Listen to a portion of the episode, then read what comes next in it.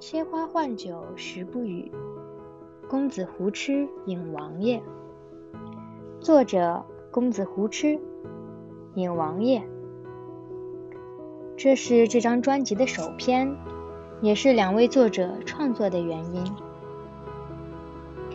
前不久和一个学妹聊天，聊到近况时，听得出她话语里的喜悦。我现在每天都可以做自己喜欢的事情，关注美食和文字，大概这就是幸福。说起学妹，我是觉得很惋惜。她从入校开始就表现得很优异，明星晚会主持人，礼仪队，嗓音优雅，赴奥暑期交换生，世界五百强 offer。总之，在我看来，学妹就是那种。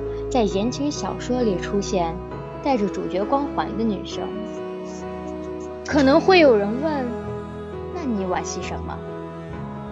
因为命运有的时候和我们会开一个大玩笑。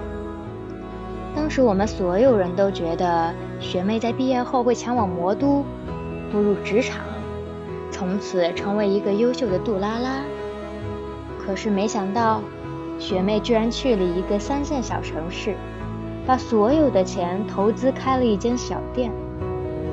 学妹告诉我，合伙人是一个极为文艺的朋友，每天会变着法子做一些美食，当然，偶尔也不乏黑暗料理。而他则专心插花，每一张桌子每天都摆出不一样的主题，每一个晚上都写下一个平凡却简单的故事。虽然生活没有富足，但是却很开心幸福。嗯，是不是觉得故事到这里都很符合豆瓣的调性？在大都市忙忙碌碌、朝九晚五的生活压力下，学妹选择了逃离，在小城市做一个悠闲的店主，怎么看都觉得文艺无比。我问过学妹。为什么要放弃好好的工作而去做这样一个很不合主流的行为？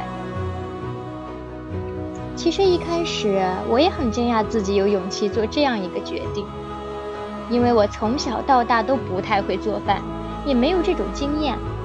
只是我一直很喜欢写故事，而恰好合伙人是一个喜欢做饭还喜欢看故事的人，然后我就被他捕获来试一试。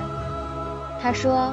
这世间唯爱情、自由与美食不可辜负，而我本来就不喜欢那些勾心斗角的职场氛围，所以就来做一些自己本来就喜欢的事情。学妹那天和我说了很多，然而我只记得最后告诉我的一些。我现在有一个新的笔名叫公子胡吃，而我的合伙人叫尹王爷。我们在一个小城的古街开了一家名叫“食不语”的小店，一班卖花，二班做菜。我们想为每一个美食写一个故事，无论喜悲。